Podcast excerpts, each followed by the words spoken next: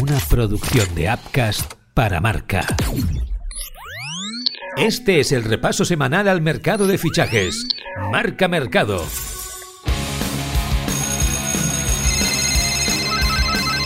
Marca Mercado con Joan Prats y Diego Picó.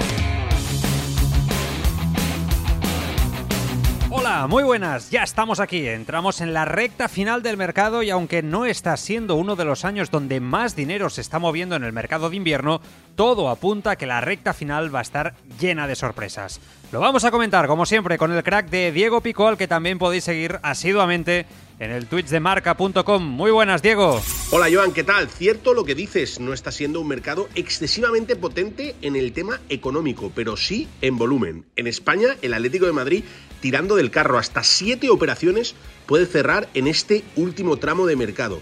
Nos quedan cuatro días de ventana, por tanto, atentos porque tenemos muchas cosas que contar y alguna que otra sorpresa. Pues venga, vamos a repasarlo todo. Arranca Marca Mercado. Marca Mercado.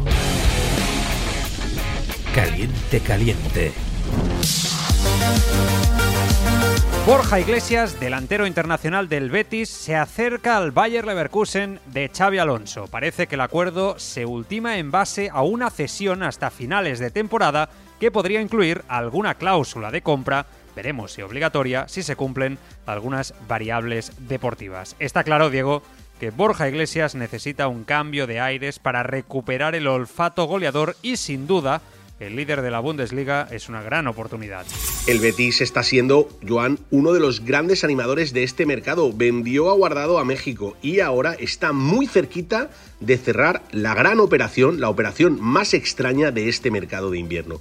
Borja Iglesias, el delantero, el Panda, está muy cerca de convertirse en el nuevo delantero del líder de la Bundesliga del Bayer Leverkusen. Xavi Alonso perdió a Boniface, el delantero titular, en la Copa África. Se ha lesionado y prácticamente no va a volver a jugar. La operación está de la siguiente manera. Cesión con una opción de compra no obligatoria de entre 8 y 10 millones de euros. Pero aquí no acaban las historias del Betis. Está muy cerca de vender a Luis Enrique, el brasileño, que va a jugar en Botafogo. Pero ojo, el fichaje lo hace el Olympique de Lyon, pertenece al mismo grupo, paga 20 millones de euros y se va de Olympique de Lyon a Botafogo cedido seis meses. A Olympique de Lyon no le caben ya los extranjeros. Marca Mercado. No se lo cree nadie. Venga, va, hombre. Lo de Nico Williams y lo que viene va a ser una locura. Parece que no va a salir en este mercado de invierno, pero en verano va a ser casi imposible mantenerlo en Bilbao viendo el nivel futbolístico que está mostrando y cómo en la Premier van locos con la música. Se hablaba de una cláusula de 50 millones de euros antes de la renovación y ahora las malas lenguas ya comentan que podría estar por encima de los 70. Diego, todo apunta a gran traspaso del verano y qué pena que el fútbol español no pueda competir para quedárselo. Si uno ve un partido del Athletic Club, Joan, se da cuenta de que Nico Williams está despegando pero despegando a nivel top mundial. Todos sabíamos que el pequeño de los Williams era un jugador extraordinario. De hecho, el Athletic Club peleó y peleó mucho para renovar al futbolista. Cerró la renovación no hace demasiados meses, hasta 2027 pero la cláusula no ha subido demasiado. La tenía en 50 millones y ahora es una cláusula secreta, entre comillas, que sube de 60, 65, 70 año a año. Solo tiene hasta 2027 firmado, no fue una renovación demasiado larga. Y en la Premier ese tipo de cláusulas no asustan. Hay dos equipos top del Big Six de la Premier League que están dispuestos a pagar una buena cantidad por el pequeño de los Williams. Veremos si aguanta el Athletic Club y veremos si aguanta la tentación el bueno de los Williams. Marca Mercado.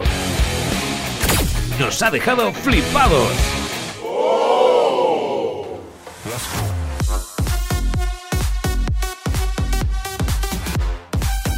La operación blindaje del Real Madrid de Florentino Pérez sigue en marcha. Esta semana Militao renovaba hasta 2028 y completa una fase del plan del presidente que ha incluido renovaciones de Vinicius, de Rodrigo, de Fede Valverde o de Camavinga. ¿Qué te parece, Diego? Militao 2028, así lo anunció el Real Madrid, una de sus últimas renovaciones, una de las renovaciones también importantes de esta temporada. El caso es que el Real Madrid está haciendo un proyecto, está construyendo un equipo de futuro, de mucho presente, con muchos de ellos ya ha ganado la Champions League, y con muchísimo futuro. No solo Militao, Vinicius acaba en 2027, Rodrigo en 2028, Camavinga, Valverde y Bellingham en 2029 y Chuameni en 2028. Por tanto, el Real Madrid está trabajando pico y pala para generar un proyecto espectacular. Jóvenes muy buenos, top mundiales y sobre todo que van creciendo. El próximo en llegar puede ser Alfonso Davis, que ya se ha llevado una colleja de Tuchel, el entrenador del Bayern de Múnich, por su bajo rendimiento. Dijo algo así como, desde que salió el interés del Real Madrid, está jugando muy por debajo de sus posibilidades.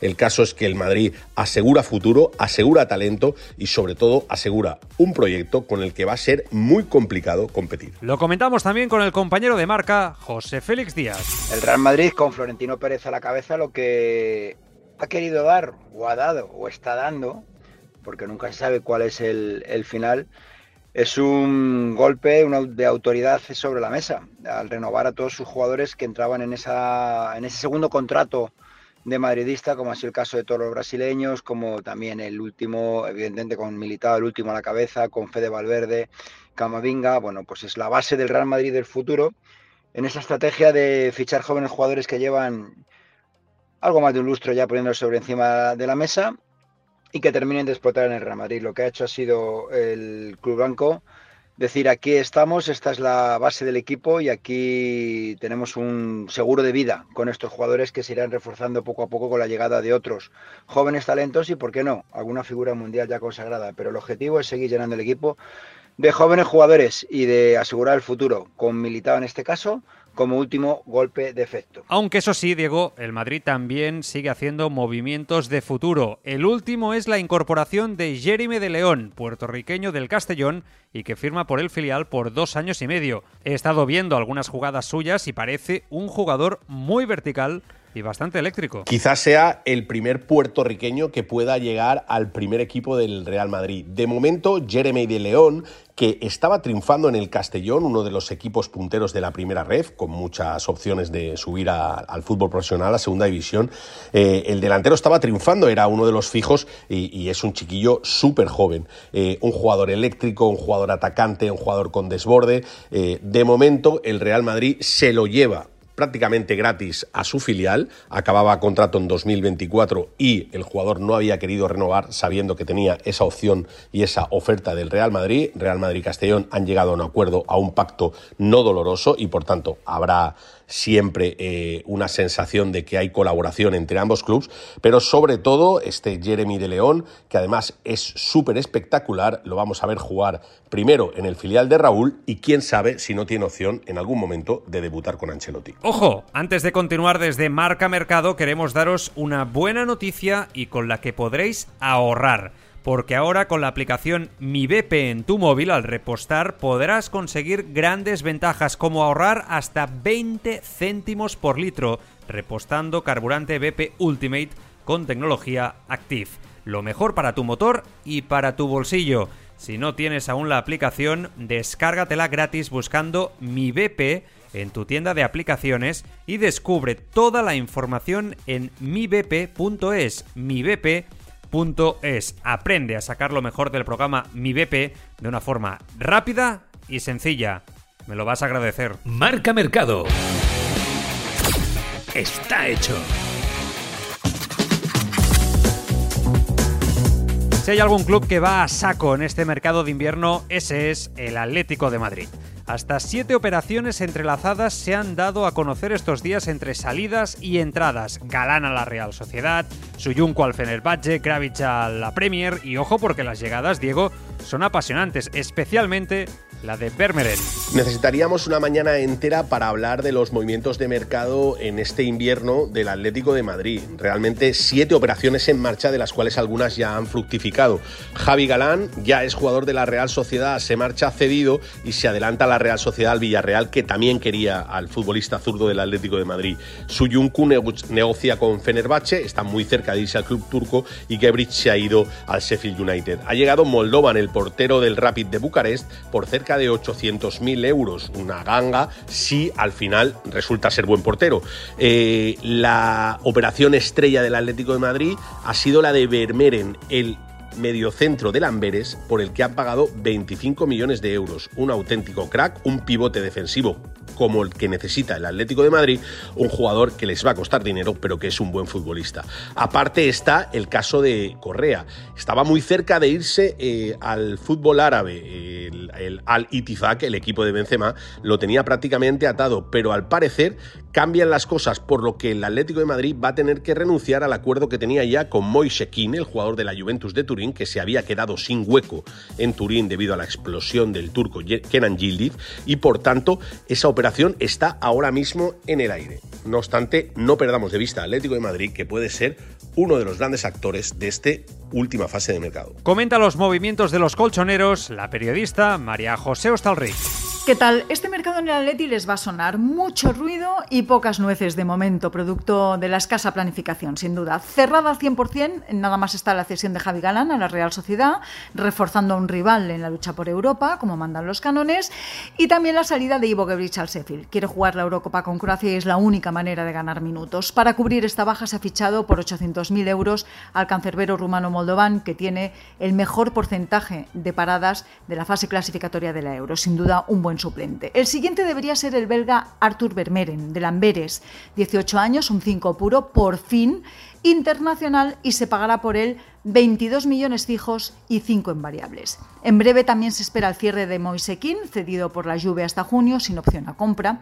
Y las salidas de Correa hacia Arabia, el problema es que allí ofrecen 10 y aquí quieren 20, y de Soyunchu hacia el Fenerbahce. Aquí el problema es la forma y los plazos para pagar esa cesión.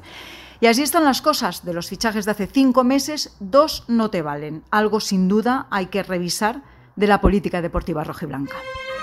Upcast, que no te lo cuenten. Escúchalo. ¿Qué pasaría si un ministro del gobierno de España despierta encerrado en uno de los principales elementos de tortura de la antigua Grecia?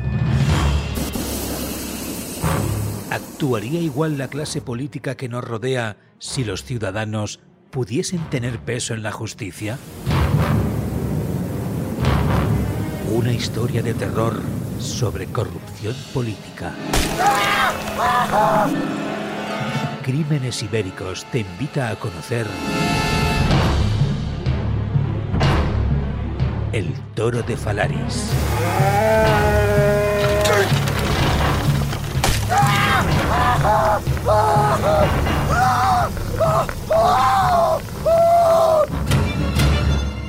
Una producción de Upcast.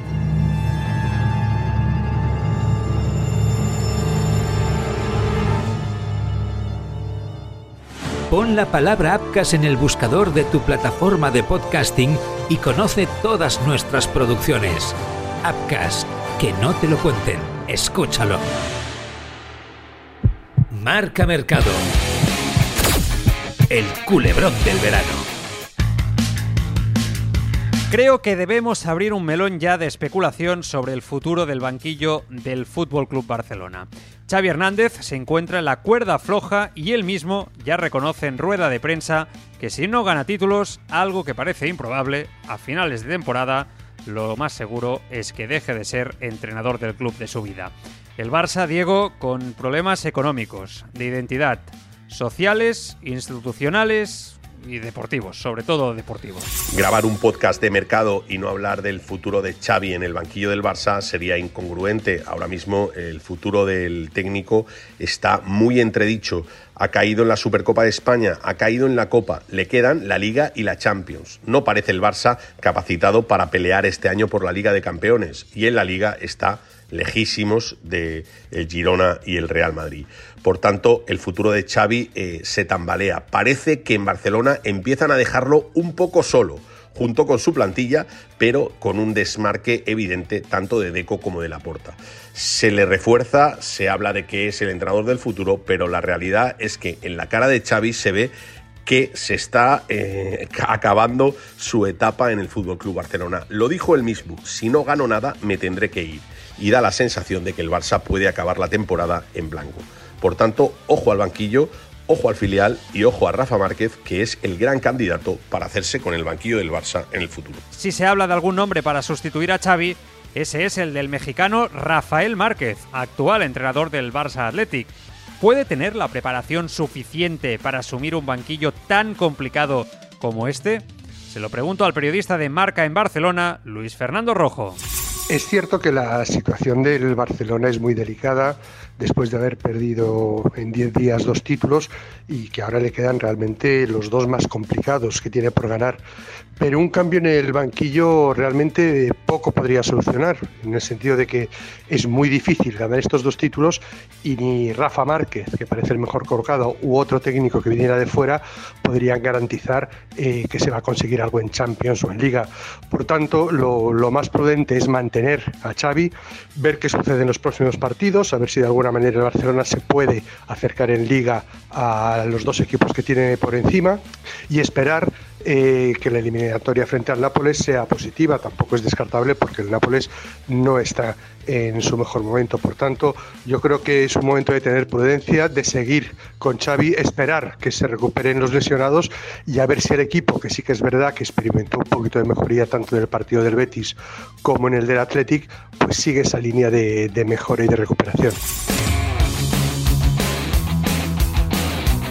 Hasta aquí el marca mercado de esta semana. Estamos activos y abiertos semanalmente repasando todo lo que suceda en el mercado de fichajes de invierno. Atentos también al tweet de marca y a marca.com donde lo explicamos absolutamente todo. Hasta entonces, semana que viene, sed felices.